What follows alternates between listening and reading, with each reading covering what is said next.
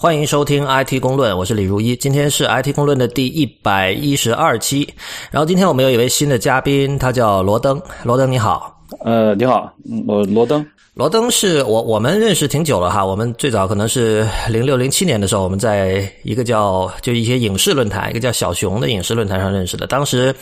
我我有看到你，你一直是用这个叫 Northern Box 这个 ID，然后我们当时其实没有太多直接的交流，但反正就互相知道，然后后来也一起上就上了知乎嘛，比较早的时候，对，呃，所以如果有听众是上知乎的话，应该比较知道罗登，就他经常回答呃跟摄影啊、电影啊，还有呃艺术啊、文化相关的话题。然后罗登，你最近也开了一个播客哈？对，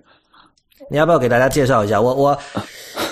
对你，你先自己说吧。我觉得我是开了一个播客，就是叫那个 Hard Image，呃，硬影像。这播客其实讲的就是刚才你说的，呃，我其实很关心这个关于呃影像方面的各种技术啊，包括电影摄影啊，然后计算机图形学这些东西啊。因为我其实一直就很想聊，但是呢，我觉得这个东西聊来好像。我觉得它太小众了，但是我后来还是觉得做一个播客，我这边又有那么多朋友愿意聊。一开始我还是原来想搞一个叫《美国电影摄影师 ASC 杂志》的这么一个播客，后来我觉得那个可能太窄了，所以我觉得 OK 吧，那我就做一个叫做 Hard Image，可能比较广泛一点的这样一个播客。嗯，对我我们看一下，我我我现在正在看着你的这个最近，你现在一共出了八期嘛？那我正在看着你这个节目列表，呃，我把这个节目列表的标题跟大家读一下，大家就知道为什么这期邀请你来了。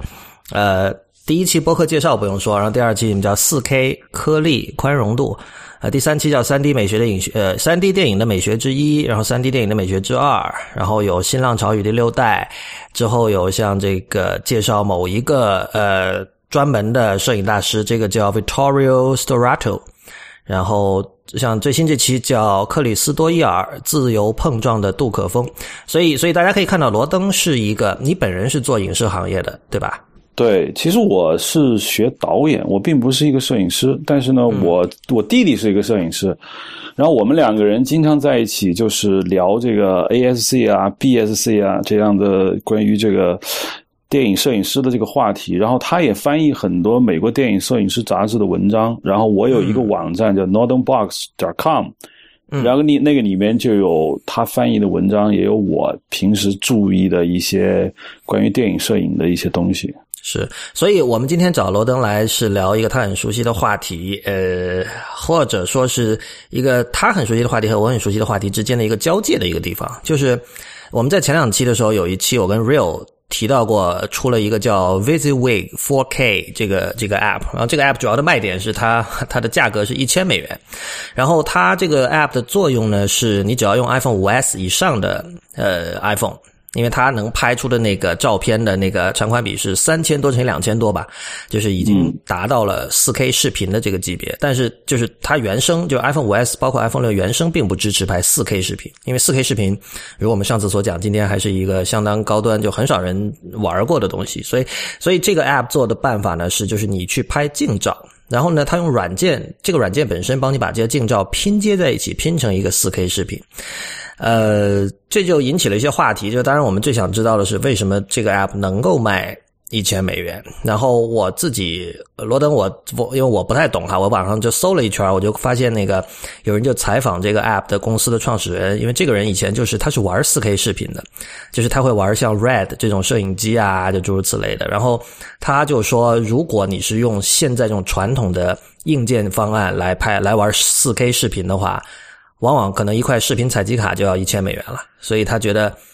其实他这个东西卖九百九十九美元是一个很便宜的东西了，已经。我我不知道你你怎么看，就是因为你可能比如说你工作中会接接触客户，你自己也会拍东西，可能你会对四 K 有一些实际的经验，然后你你对于这类的软件你是什么态度？我开始觉得很奇怪，因为四 K 对我来说是一个非常高端的一个产品嘛，我没有想过它为什么用五 S 就能拍。然后呢，我看它的原理就是说，它就是一秒钟去拍二十四张静止的照片，然后把它组接到一起。我觉得这个原理很简单啊，好像一下子我有点开窍。哎，为什么我以前没有想过呢？其实本质上这个摄影机原理就是这样嘛，每秒钟拍二十四个画面，是吧？哎，我在想，这个好像突然是一种非常奇妙的这种思路，因为你知道，iPhone 至少五以上的那个相机，好像像素是八百万，最高的像素是八百万，而四 K 其实它的单帧画面的清晰度、分辨率吧，也是八百万。所以其实它就是可以拍四 K 单帧的，它完全可以。但是呢，我觉得难就难在你是否能够持续不断的用每秒钟二十四格的画面去输出。所以我觉得它可能就是说，它并不支持实时的输出四 K 画面。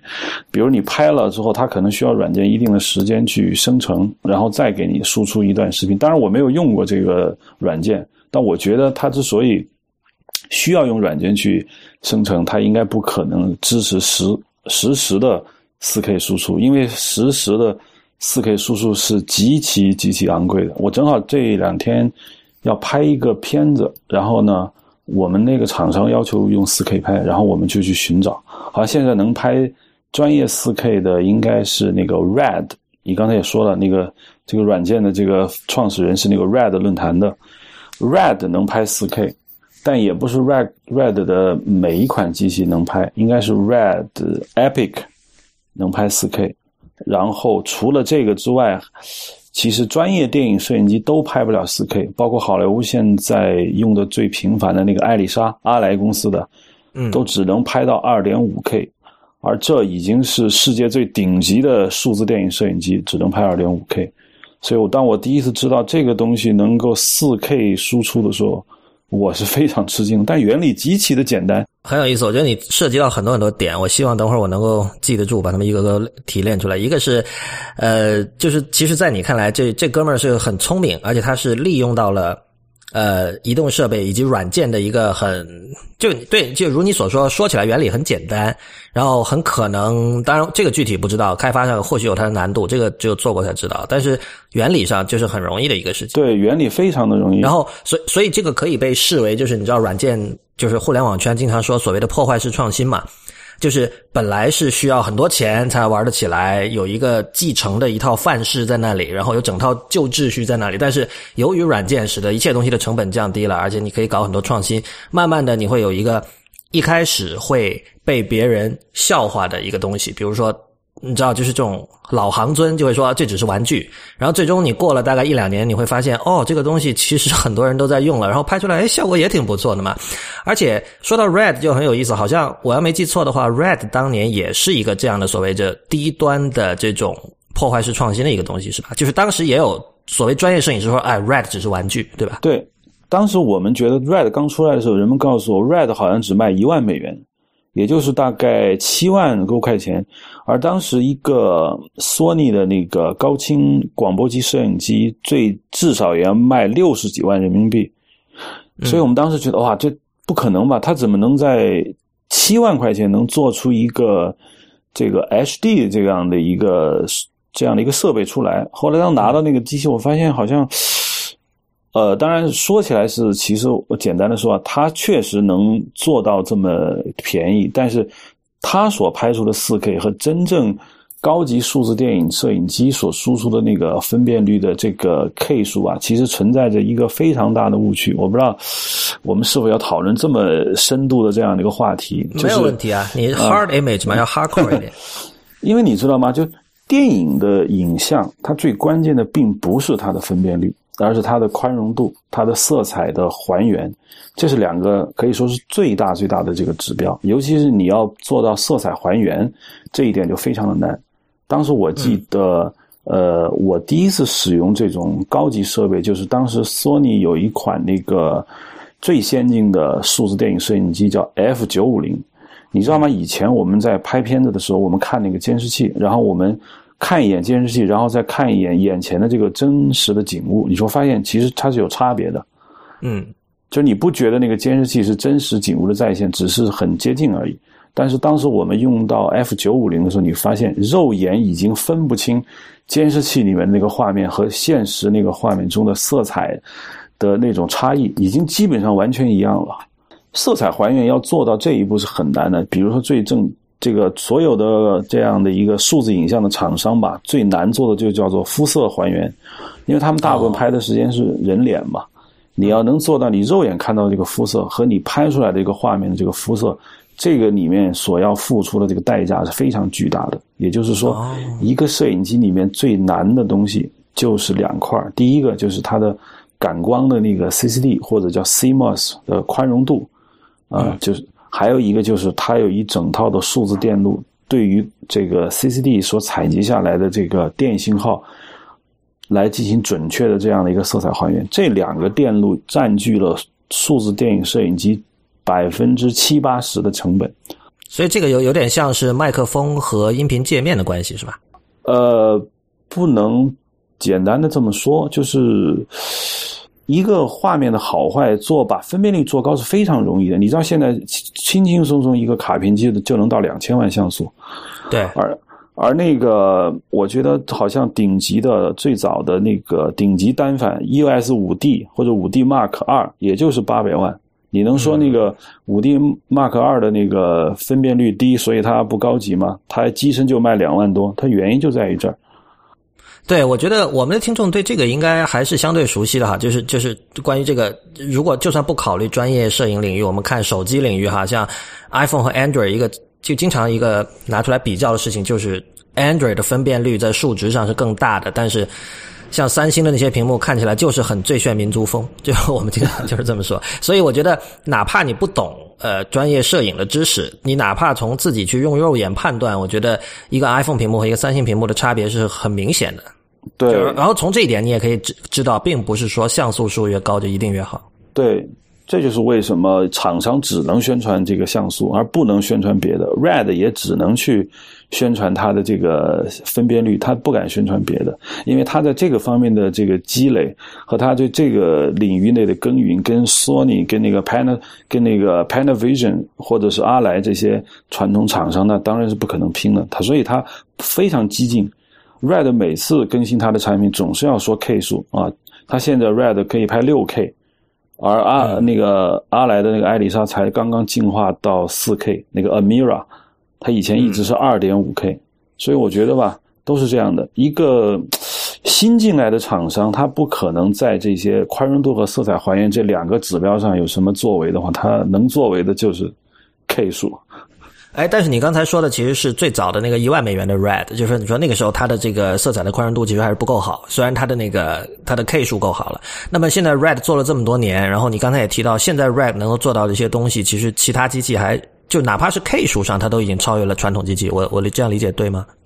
？Red 现在呢，肯定比它初代 Red One 要好多了，比如 Red Dragon、Red 那个 Scarlet，但是。可以这么说吧，我拍过 Red，也拍过那个我们叫做艾丽莎阿阿莱的那个机器，还是两种感觉，完完全全两种感觉。这个你很难用这个语言能讲清楚，就是宽容度跟色彩还原。就你用艾艾丽莎拍出来的画面，你总觉得就是好。你要知道，当一个东西好到百分之九十，往百分之九十五去去前进的时候，是非常困难，就很难。对啊。你那个电影数字电影摄影机拍到非常漂亮的画面，再往前走一步都很难。所以说，我觉得就这一步，这个就是什么传统厂商的强势。而你要做到说 OK，达到现在普通标准，或者说一个业界都能达到这样一个数字影像的标准来说，其实 Red 已经达到了，因为科技总是在进步嘛。嗯。但是如果这样说的话，在现在这个时间点，像你们摄影界专业人士对于呃用，比如哪怕是 iPhone 六和六加来拍视频这件事情，肯定还是就会觉得，就还是有一些不足的地方，对吧？就不不会说，就经常会考虑直接用它了，对吧？呃，我觉得用它拍呢，其实也不是说。不考虑，因为你知道顾客是不会操心这事儿的，你知道吗？那个广告界有一个特别有趣的现象，就是说，OK，我们接了一个广告，你知道吧？然后你知道广告厂商肯定很好奇嘛，他们要去摄影棚去看我们拍广告，然后呢，他去了，去了之后呢，就发现我们在用最顶尖的那个机器，比如说 F 三五在拍，然后广告商嗯挺满意，转了一圈走了，我们立刻把那个五 D Mark Two 拿出来开始拍，因为你后面你看不出来为什么？因为便宜的多呀，五 D Mark Two 就是一个相机啊，我们我我我自己就有一个，你知道 F F 三五那一天的租金是多少钱？所以我就给广告商看一看，是多少钱？说出来吗？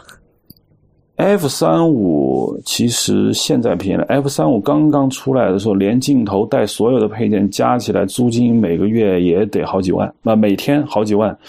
就它也是那种只租不卖的那种，是吧？就像那个电影里边那个叫什么 Panavision，呃，Panavision，但是我不是很清楚，应该它不是只租卖，因为只租不卖只有 Panavision。OK，但是没有人会买那么一个东西 放在那儿吧？嗯，不是它机器有多贵，是镜头太昂贵了，买不起镜头，一个镜头就得几十万一个。OK，那就是说，呃，比如说我们我们可以想象这样一种未来，比如比如说五年后，就假设有五年吧，五年后就会出现，你拿 Red 秀给甲方看，然后私下里用可能 iPhone 九在拍。呃，我觉得是有可能的，但是这也是已经是业界的秘密了。这一播客一出去都就都知道了。好吧，我觉得这个还好了。那你刚才提到，你刚才提到一点哈，你说，因为你之前接过一个案子，是甲方提出要用 4K 的，就是根据你的观察和第一手经验，一般来说，甲方是出于什么目的说要拍 4K？因为我们知道现在大部分人用来观看各种影就视频的终端，我想百分之九十九都不是四 K 的，对吧？对，所以呢，我可以理解，如果他是为了宣传、为了 marketing，以后我说出来，哦，这是中国第一个用四 K 拍的广告片，这个可以理解。但是还有没有别的企图？呃，我可以透露一下，因为我们是要给爱奇艺去拍，当时他们要用四 K 呢，其实我觉得，当然我们并没有跟他很正式的去沟通这件事情，但是我觉得有一点很重要，就是他们要建片库。哦，因为他们肯定很想知道未来的机顶盒电视肯定要普及到 4K，那么它如果一旦普及到 4K，也就是说它现在拍的所有的这些片子都有可能在未来会被放弃掉，因为观众啊非常、对观众非常的残酷。如果这个东西不是 4K，他就不看了，因为我买了一个 4K 的电视机和机顶盒，我放 2K，我是不是太不划算了？所以他就要求现在的这些东西能到四 K 的，一律到四 K。这样的话，未来他还可以再卖一次。我觉得就是这个原因。这个我觉得也是，我不知道某种程度上可能是被这种 Retina 屏幕教育的。就是以前我们都觉得，我靠，这个网页图片不用多大，结果谁知道二零一零年出现了 Retina 这种东西，就以前好多图片就根本就用不了了。对，对，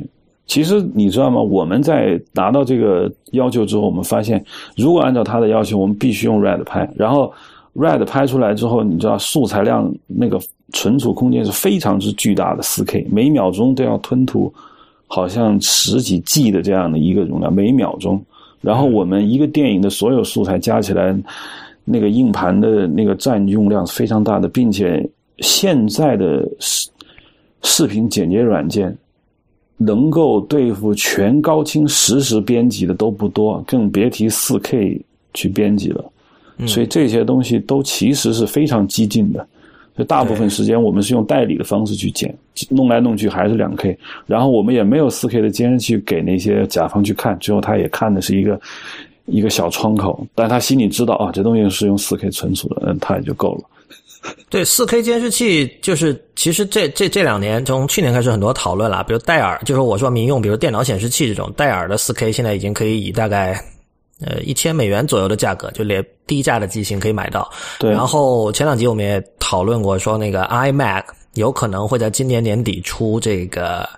四 K 的版本还是 Retina 版本，我忘了。反正就是这个东西，就是就等着呗。我觉得你也没没办法说着急什么的。呃，但我觉得有一个问题就是，就算你比如说你准备了一个四 K 的监视器给甲方看，然后但是你知道就是。其实肉眼它幺零八零 P 和四 K，我相信它是看不出区别的，在一个根本比如20看不出来。对，所以四 K 用到消费者这边，其实是在乎你的屏幕有多大，而这个直接取决于你的家有多大，对吧？我觉得五呃一百英寸以下的东西，你是看不出任何区别的。其实业界好像一直有这么一种批评，就是说四 K 是给电影院那样尺寸的屏幕准备的，然后现在大家在家里要玩这个东西，其实很很蛋疼。嗯，其实你比如我，那我其实可以告诉你，在你现在在电影院看到的所有的画面不会超过一点五 K，但你看得很爽。因为远是吗？呃，对，因为远，因为它很大，并且我还可以告诉你，它主要原因在于什么什么呢？在于人的肉眼对于分辨率的敏感程度远远低于色彩和亮度，也就是说，人眼更容易去捕捉的亮度变化和色彩变化，对于分辨率的区别，其实人眼非常不敏感。嗯，这就是为什么你那个，我举个简单例子，像那个所有的现在，比如 IMAX 那个电影，其实它并不是用 4K 拍的，也很少用真的 IMAX 摄影机去拍。比如说那个、那个 Skyfall，你知道那个零零七那个电影，还有那个 Life of Pi，都是用艾丽莎拍的。啊，艾丽莎当时只能拍到 2.5K，但是它都做成了 IMAX 去发行。请问那多的 K 数从哪来？肯定它也不是用那个什么。差值算法算出来的，其实就是用的那个，呃，所谓叫做 DCP 吧，就是那个 Digital Cinema Pack，数字电影数据包，给你封装了一下，然后就在 IMAX 去放了。可是你你有感觉吗？这个这个封装是一个什么过程？是很简单粗暴直接把它放大，还还是有些处理？关于 DCP 它是如何把两 K 变换成四 K 的？我觉得可能我们并没有知道那么多，但是它。肯定不是说最后它，呃，不是简单的放大，因为它不存在放大的这样一个可能。你你可以把一个很低分辨率的东西直接通过放映机可以也可以放映到那个 IMAX 上面。对对对，啊，那只是个物理的过程。所以我觉得它因为 IMAX 有它自己的格式，所以呢，它的专门的格式需要一个转换器，就是你拍的那个，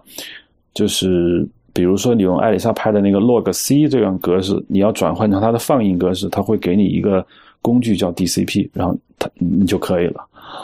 对我大概懂你意思，就是有点像，比如说，如果你因因为现在有大量的 App 还没有针对 iPhone 六和六加的那个屏幕尺寸来重新做界面嘛，所以你你现在如果在 iPhone 六和六加上看很多那些 App 的话，它其实是把一个五的界面，然后放大显示在更大的屏幕上，然后。但是你你以平时用手机的那种距离看，你是看到哦有点模糊，很不爽。但是你放远一点，我相信你是看不出来的。而电影由于有是那个观看距离是那么远，所以像你刚才说的两 K 到四 K，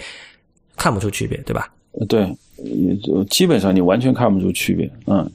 所以所以是不是可以说，你知道就是一。这两年，比如说那个北京也经常放很多 IMAX 电影，然后很多人就会说哪家电影院是真 IMAX，哪哪家是假 IMAX，然后哪部电影是真的 IMAX，哪部是假 IMAX。然后根据你刚才的说法，其实这些区别都是就不是那么清晰，而且很多时候其实是你你是看不出区别的，是吗？嗯，对，因为你知道吗？一开始 IMAX 公司它是非常的。可以说非常保守，它必须要求用他们那个 IMAX 摄影机拍的那个电影，它才能准你叫 IMAX，打上这个标。对啊，后来发现吧，这样搞的话等于自掘坟墓，因为没有人 去真的用你的摄影机拍，因为你知道在动作电影中有大量的特技场面，我真的。因为你像迈克贝这样的导演，他都要自己肩扛去跟踪那个演员的动作，去感觉你给他个 IMAX 摄影机是不可能玩得动的。所以呢，就 IMAX 摄影机是重很多是吗？非常大，IMAX 摄影机要四个人才能抬得动。我靠！啊，所以呢，你不可能去拍那种正常的电影。所以，尤其是那种，比如说那种动作场面啊、车内啊、房间内啊，你都没法拍。所以呢。又很多电影又想在 IMAX 那个荧幕上去放映，所以 IMAX 公司最后发现，哈就妥协了嘛。你用那个普通摄影机拍，然后交给 IMAX 公司，然后他给你转制成那个 IMAX 放映。其实现在绝大部分的所谓 IMAX 电影都是这样拍出来的，只有少数像迈克尔贝的那个变形金刚，或者是那个克里斯托夫洛兰拍的电影，它有一些片段是真的用 IMAX 摄影机拍的。那个它并不是二点三五比一的那宽高比，你应该。看过他们的电影吧？当有 IMAX 那个影像出来的时候，它会变成一个像正方形的那样一个比例，画面非常的壮观。他们电影我都看过，但是没有留意到这一点。你你说的是像比如像什么《盗梦空间》里有这种东西吗？还是《盗梦空间》里没有？你比如看那个就是呃，蝙蝠侠呃暗夜前传呃对暗夜暗啊不是暗夜骑士黑暗骑士崛起。影片一开场就是有一架飞机，然后那个那个就是主人公和那个邪恶的头哦，那个大反派嘛，在那个飞机上劫持了一个人。那个一大个段落，他那个在 IMAX 电影院看的时候，其实他那个画框比是正方形的。哈啊，包括那个最经典的那个《黑暗骑士》，一开场不是一个楼宇嘛，一堆人抢银行嘛，那个也是 IMAX，那个也是正方形画框。直到第一场戏抢银行的戏结束之后，那个电影的宽高比才回到正常的二点三五比一，那个就是普通摄影机拍的。有意思，呃，我回去要重新看一下。各位听众也可以找这两部蝙蝠侠。你除非在电影院，否则你在家里看你是看不到这个区别的。哦，明白，嗯，行，那我们我们说回那个，就是因为我们今天主题其实是。呃，iOS 设备就 iPhone 和 iPad 能究竟在什么程度上可以用来当专业设备用？其实这里有很多啦，就是比如说，呃，我们我们来谈各个行业，比如说，如果说摄摄影的话，其实大概从 iPhone 四的时代开始，iPhone 就开始慢慢的在取代这种准专业的应用。比如说，当年有一句话说，这个叫那个最好的相机是你会随身带着的那一台。那这句话的意思就是说，就你家里可能买了一个两万块钱的一个单反，就是吧，准专业设备，然后但是因为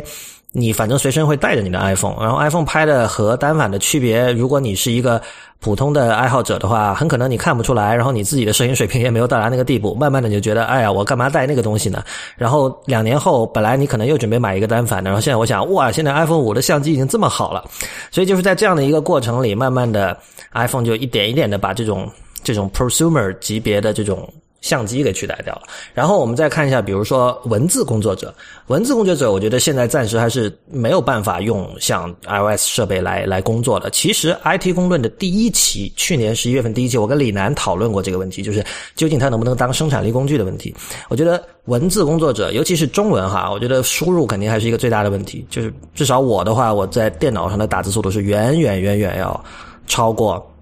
在 iOS 设备的打字速度的，当然英文可能不太一样，因为就是呃 iPhone 的它的那个英文的那种联想，现在 iOS 八出了联想，然后之前有这种纠错功能，那两个功能都很好用，所以那可能是另外一回事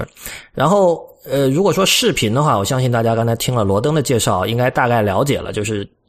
如果我没有理解错的话，就现在专专业业界对于 iPhone 来说。还是就是说不完全相信，就包括像对于，呃，比 iPhone 更早的试图 disrupt 这个 摄影界的这个这个产品，像 Red 这种东西。仍然还是觉得会有一些区别，跟真正的就是打引号真正的专业设备相比。那我们之前其实看过一些例子哈，比如说那个最近的一个新闻是宾利，他用那个 iPhone 五 S 拍了一整个广告片，然后呢，这个广告片是用 iPad 剪辑的。然后还有更早之前，去年的时候吧，就 Burberry 他们有一个啊，不是去年是这个 Burberry 二零一四年春夏的时装秀，他们也是用这个 iPhone 五 S 去拍摄的。然后。这种事情呢，当然有，刚才说了有 marketing 上的考虑，比如说 Burberry 这个事情，苹果就在这个 Apple.com 自己给他发了一个新闻稿，那本身对于 Burberry 是一个很好的宣传了。就虽然 Burberry 是名牌，但是对于比如说苹果的用户，这个科技圈来说，一般来说不太会进入他们的视野的嘛。但是如果苹果把这个事儿一讲，大家觉得哦，他觉得嗯，虽然是奢侈品牌，也很跟得上时代，这其实对他们的形象是一个加分的东西。所以我难免会觉得说。呃，硬是要去采用这种新的设备来拍这种专业级作品的人，多多少少还是出于 marketing 方面的考虑。但是罗登，我据我了解，这里好像还有一件事情，就是他有这个新闻写出来是有一定欺骗性的。因为据我所知，这个宾利用 iPhone 五 S 拍的那个广告片里，它在整套设备里，iPhone 五 S 是其中最便宜的设备。对，因为你知道吗？其实这个例子我可以再举一个，就是当时那个 iPhone 四还是 iPhone 四 S 出来以后，朴赞玉那个韩国导演，他就拍了一个电影，他用 iPhone 四拍的。然后呢，呃呃，朴赞玉用 iPhone 四呢，当时你知道吧？很多大师突然觉得摄影机要要要要去摄影机化，他们就用最便宜或者是最简单的东西去拍嘛。然后我当时理解啊，朴赞玉是我最喜欢导演，他用 iPhone 四拍了一个电影，叫做《波澜万丈》。然后呢，我觉得哇，这个人非常的这个好。然后后来我看了一个那个花絮，看完全不是他的 iPhone 四只是一个记录设备，他在 iPhone 四前面加了一个非常专业的电影镜头，然后它的场面非常大，有大量的这样的灯光美术。其实 iPhone 四在他那儿只是说 OK，我我记录了一下，因为你知道 iPhone 这个照相机最大的问题就是它的那个。镜头啊，是一个是一个广角镜头，它不能变焦，你知道吧？啊，它不能变焦呢，就决定了你的画面其实拍出来基本上就是一个全景，你很少能拍出来那种有景深的那种感觉。我不知道你是理解什么叫景深，就是你能感觉到那个焦点在前景，后景是虚的。是啊，这个当然这不是景深的标准含义，但大致你可以这么去理解。嗯，就是一 iPhone 个一个纵一个纵向的一个一个深度的感觉嘛。嗯，对，就是你你无法利用景深来控制你的这个影像构图，这里面是有很多美学的，但是 iPhone 就是没有。嗯，但是现在有一些厂商不是给 iPhone 做了那些镜头嘛，嗯然后呢，然后你就可以加在 iPhone 四上去拍。实际上，一个镜头，一个好的镜头都不会低于几万甚至十几万。所以我就说，iPhone 已经变成了这一整套这个这个这一整套器材中最便宜的一个，甚至它的那个托架和和那个支撑臂都比它要贵很多。是。但是我我在我刚才我听你说，我不禁在想哈，就是如果比如说苹果内部这种负责做这个呃 camera 的那个摄像头本身硬件和那个软件的人听到，他就会觉得没关系，我们很有耐心，是吧？我们现在很有钱，技术是不断进步的。你看这个 iPhone 六的摄像头和 iPhone 一已经是巨大的飞质量的飞跃了，对吧？然后再过五年你回来再看看，到时候我们再讨论这个事儿，是吧？对，就是因为我一直觉得这两个阵营吧，一直在互相打，就专业阵阵营吧，可以说 OK。呃，一个是就是我们说的，也你也不能说它是业余阵营嘛，我们就消费品的这样一个阵营和专业阵营一直在有这样的一个战争，就是专业说 OK，你达不到我的这样的一个标准，你所以你别妄称专业。然后呢，消费品呢就一直说 OK，你等着，我一定会把这个东西给做做到你那个水平。所以这个这个战斗一直是有的，嗯。但是呢，我觉得是这样的，就是你知道吗？专业对于我来说。它是一种分量感，这种分量感呢，其实简单的说是一种重量感。嗯，因为你就重量感就是指我总觉得专业的东西它是沉甸甸的。就我们我举个简单例子，你可能会比较明白一点。就你知道吗？呃，如果你拍一个东西，你可以用 iPhone 去拍，你可以手持这样拍。可是你拍的时候吧，你感觉。你用手去拿着一个轻飘飘的东西去拍，和你在肩上扛了一个对对 Panavision XT 或者 Studio 这样的一个摄影机，前面摆着一个光学取景器那样去拍，你能感受到摄影机的重量感，然后你能感觉到摄影机的这种这种沉重，然后你能感觉到它跟你的身体。发生了这种这种互动，还有你跟随这个演员之后，你产生的整一整一套那个感觉，跟你拿个轻飘飘的 iPhone 去拍，其实是完全两回事。我我完全理解这种感觉，我相信这绝对是真实存在的。但是我想问，这是不是一种恋物呢？这是不是一种？你知道，就是这个这个是不是跟艺术？这是艺术以外的事情？这是对 material 的一种批恋。呃，我。觉得人必须有这种恋物的东西，我说别搞艺术。OK，有道理，有道理。就像那个像 Jonathan Ive 老说什么 “true to the material”，就是不过有一点就是对于像对于软件人来说，呃，material 就是虚拟的，对吧？所以所以这个领域的人他们不会对实体物有那么大的批恋，但他可能对于像素啊，对于什么 UI 啊这些东西有批恋。这其实是我自己一直在在在琢磨的一个事情，我觉得挺有意思的。对，比如说我曾经见过很有趣的一个东西，就是你知道那个数字调音台上面不是有推子吗？我觉得你可能搞音乐，你可能知道那个推子是的音音量的那个推子嘛。对，我见过一款那个数字调音台，它没有推子，它上面是那个液晶控制的那个触屏，但上面它那个它那个标识依然是个推子。也就是说，这就是拟物化啊，就是标准拟物化。他他不，他完全可以不弄那个推子，但是他一定要把它对显示成一个推子，否则那个录音师来了，他就觉得很不爽。不，但但这个很蠢，我觉得这样会更不爽，好不好？他想推推子，然后摸的是平的，我看。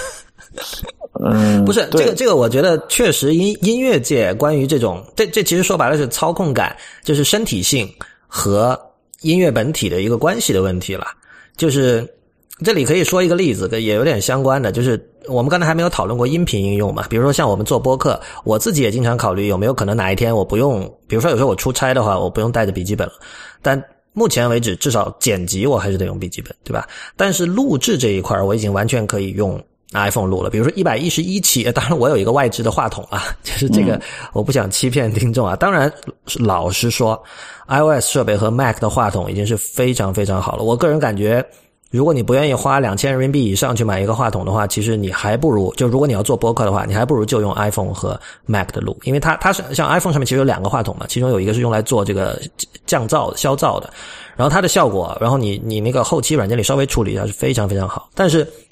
哎，我想说的是，之前那个美国有一个叫 Jimmy Fallon 的一个脱口秀主持人嘛，他有一个节目，然后请了那个老牌的摇滚乐手叫 Billy Joel 上去，然后最后他就跟他两个人对唱了一段。然后对唱的时候，他是用一个叫 Loopy HD 的一个 iPad 软件，然后那个软件就是你点，它有四个圆在上面，你点一下，然后它开始录音，然后那个 Jimmy Fallon 就开始唱，然后录完之后，他他的他的那个他唱的那一段就会不断的循环播出。用 iPad，然后这时候他可以听着自己刚才唱的，再往上面唱，再叠另外一轨上去，就基本上是这样的一个软件。然后你在那个视频里，你看到你会觉得哇，这个 Loopy HD 好好牛啊！然后这个这个 App 显然就火了嘛。但是其实呃，Fallon 是在他的那个桌子底下有一个价值一千三百美元的一个叫 Apogee 的一个音频界面，他是通过那个 iPad，他用的是 iPad Mini，他用那个 iPad Mini 的那个 Lightning 那个口。拉了一条线接到了那个界面上，对吧？然后当然他跟 Billy Joe 用的麦克风显然也都是很好的，所以这个跟刚才视频那块是完全一样的状况。iPad 是里面最便宜的东西，然后 Loopy HD 两点九九还是五点九九，这都是基本可以忽略的价格。那你刚才说到那个问题，的确是就是在比如说音乐，尤其是现场演出哈，如果没有一定的这种身体性的成分，乐手和观众都会不爽的。就是你看到一个人在台上弹吉他，就是无论是就是你知道以前很多人喜欢把吉他挂得很低，看起来很酷的样子，有各种各样的 mannerism，各种各样的台风，是吧？这本身是趣味的一部分，这本身是现场趣味的一部分。但是其实很早之前开始，就是电脑音乐界还有实验音乐界会有一帮人在台上对着笔记本，拿笔记本电脑当乐器，那个时候有一种呃怎么说啊，有一种违和感就开始了，就是我为什么要来看？就一个一个一个已经成为陈词滥调的笑话是说，很可能那些人是在上面查 email，然后他在上面播，以这这事前在家里做好的音轨，这是绝对有可能的。而且事实上就可能没有这么极端了，但有些人在台上，包括他去推那个实体的推子，去扭那个 mixer 上的那个 knobs 的时候，他是装的。就是他为了让下面人有些东西可看，然后甚至他扭的时候要这个全身都要痉挛，要很扭曲，然然后制造一种哦，你看你在看现场，在看 live，你在看拉阔的一种一种幻觉。我觉得这个其实是呃，就是电脑作为乐器的一个问题，就是它到目前为止，就是它没有能够就纯虚拟的界面，就是没有身体性，没有操控感。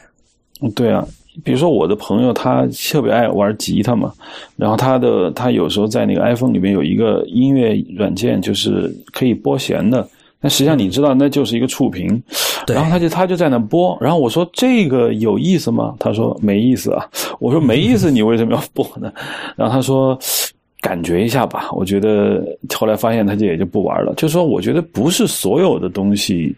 都要变成这样的去玩。我觉得变成这样去玩。我不知道啊，拟物化现在不流行了，要扁平了，然后所有的东西都要搬到手机上来，可能是一个潮流，但这个潮流，我不知道，我不相信它是一个一直会这么走下去的一个潮流，就除非肉身已经毁灭了嘛。呃呃，对，除非虚拟现实已经完全实现了，这个肉肉身完全就没有任何存在的必要，那就可以。嗯，对，我觉得首先是人们的要求降低了，你知道吗？就你知道以前人是分工的，比如说专业领域里面的人，他做专业领域的事情，就说播客吧。以前我们不能想象一个普通人他能够自己录音，然后编辑，然后通过这个一个网络会把自己的声音这样播放出去。但现在呢，它这个技术上它就实现了，所以普通的业余人士他就进入到原来的所谓的这个专业领域。专业领域进来以后呢，业余人士的要求它其实也在降低。所以整个就是你当一项技术普及化以后呢。它把原来的门槛给打破了。比如说，现在我们大部分人听 M P 三，是不是就觉得可以了？其实你知道，以前我们都在 M P 三之前，我们听的是 CD D，C D 的音质肯定比 M P 三要好很多。但现在技术进步了，但是我们对音质的要求就降低了，所以我觉得这也挺奇怪的。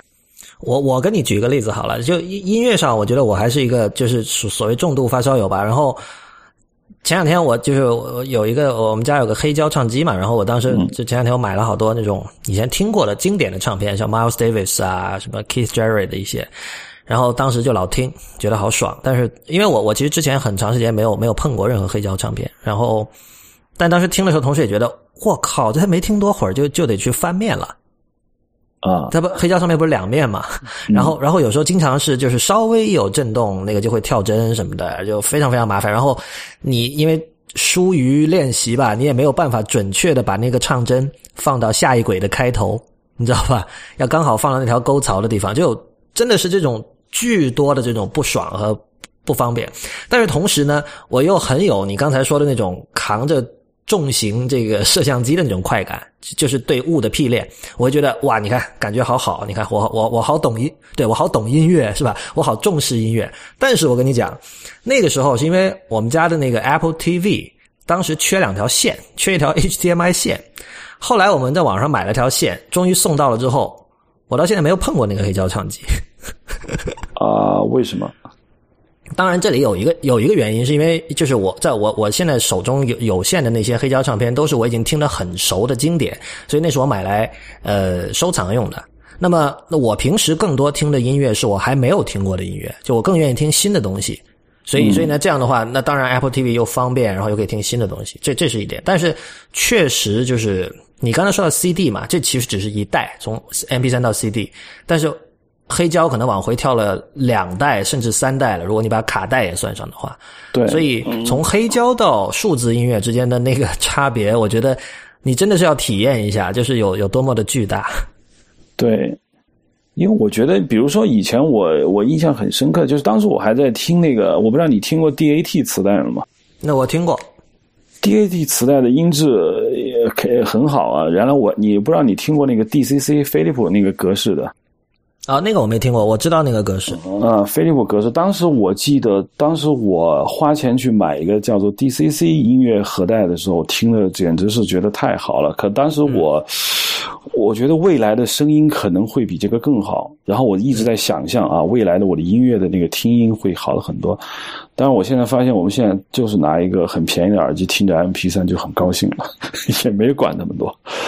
我我觉得现在我们的讨论已经慢慢触及美学范畴了。说触及美学范畴，其实就有一个问题哈，比如说很多人说黑胶的唱片，呃，黑胶唱片的音色温暖，对吧？打引号的温暖，因为这个东西很有争议哈，我们打个引号。包括我相信很多人以前在讨论这个，这是一个旷日持久的争论了，就是数字摄影和胶片摄影的区别。我相信到今天都有很多人会觉得仍然是死硬的胶片派。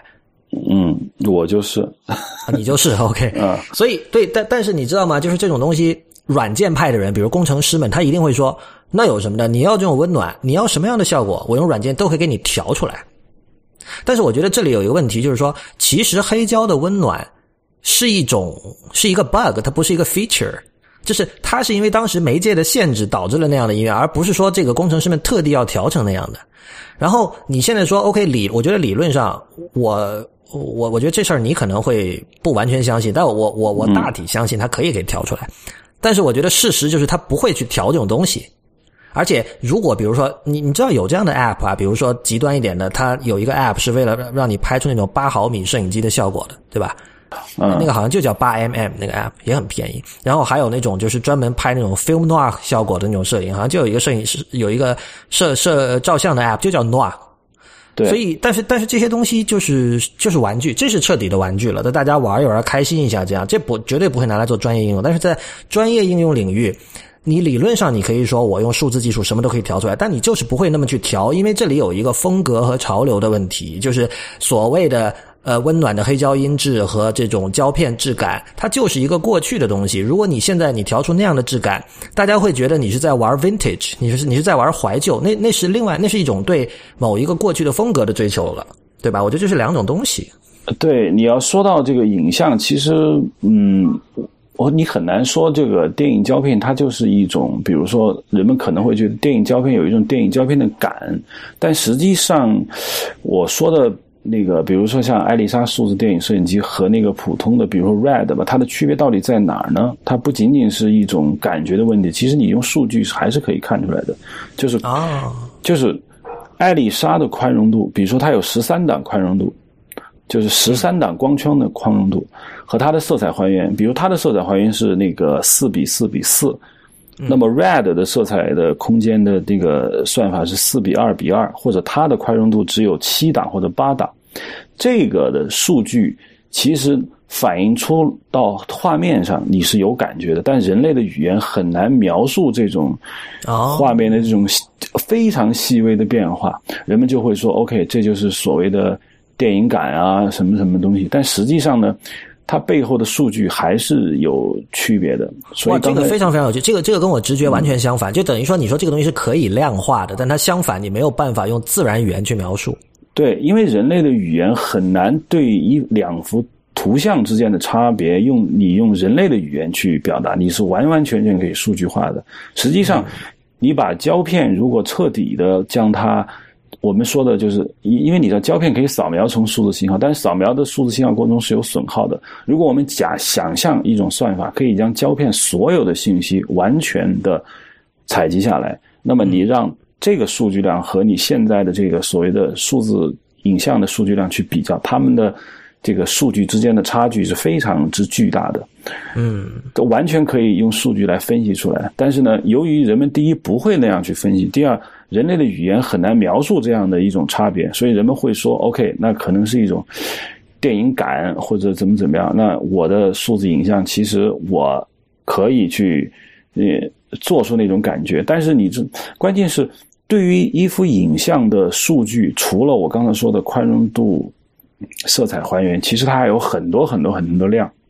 我们平常不说这些量，所以我们在不说这些量，我们只说那些简单的那些量的话情况下呢？其实掩盖了这个数据本身的区别，我们往往诉诸于人的那种主观感受，是这个意思。好吧，我觉得那个今天我们信息量挺大的，那个罗登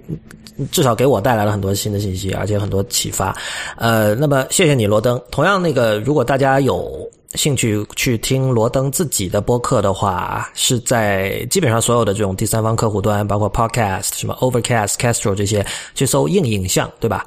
啊，对，硬影像，呃，它的英文叫 Hard Image，不过你搜中文就好了，硬影像，然后就可以搜到。同时，你也有在荔枝 FM 上线，对吧？啊，对，有。不过我更新的不是太快，嗯，我觉得你的播客更新这速度真是太快了。呃，其实一周一次是比较常规的，呃，IT 公论算是比较频繁的，因为 IT 界事儿多嘛，新闻多嘛。像我们另外两个太医来了和未知道都是一周一次的。嗯，那所以你现在是一周一次吗？我因为我最近要工作要拍戏，所以呢，我基本上每次去录音，我会录个两三期，然后一周一次的打算去就把它放出来。啊，对，这样比较好，批量的录。对，呃，总之对，非常推荐大家听罗登的这个，就也是中文播客里呃的精品。然后，那么也。再次提醒大家，现在 IT 公论是 IPN 这个播客网络的一部分。然后我们下面有三档节目，分别是 IT 呃，分别是 IT 公论、太医来了以及未知道这三档节目，大家都可以在播客客户端里搜索得到。同时，也欢迎大家在社交网络关注我们。哎，罗登，你愿不愿意透露一下你的社交网络账号？当然，你在你在这个知乎就是叫罗登。对，我的你说我的那个播客的社交网络账号吗？嗯，播客的还有你个人的都可以，如果你愿意跟大家分享的话。啊，我我的微博的账号就是罗登，啊，罗是那个网络的罗，登是登山的登，然后播客硬影像的那个微博的那个账号就是阴影像汉字，然后呃，微信的公众账号也是阴影像，然后 Twitter 上就是 Hard Image，Hard Image，OK。好，那我们 IT 公论的微信账号是也是 IT 公论的全拼，呃，同时它也是我们的 Twitter 和 Instagram 账号。然后我们在新浪微博是叫 IT 公论，公平的公，论点的论。谢谢大家的收听，也谢谢罗登，我们下期再见。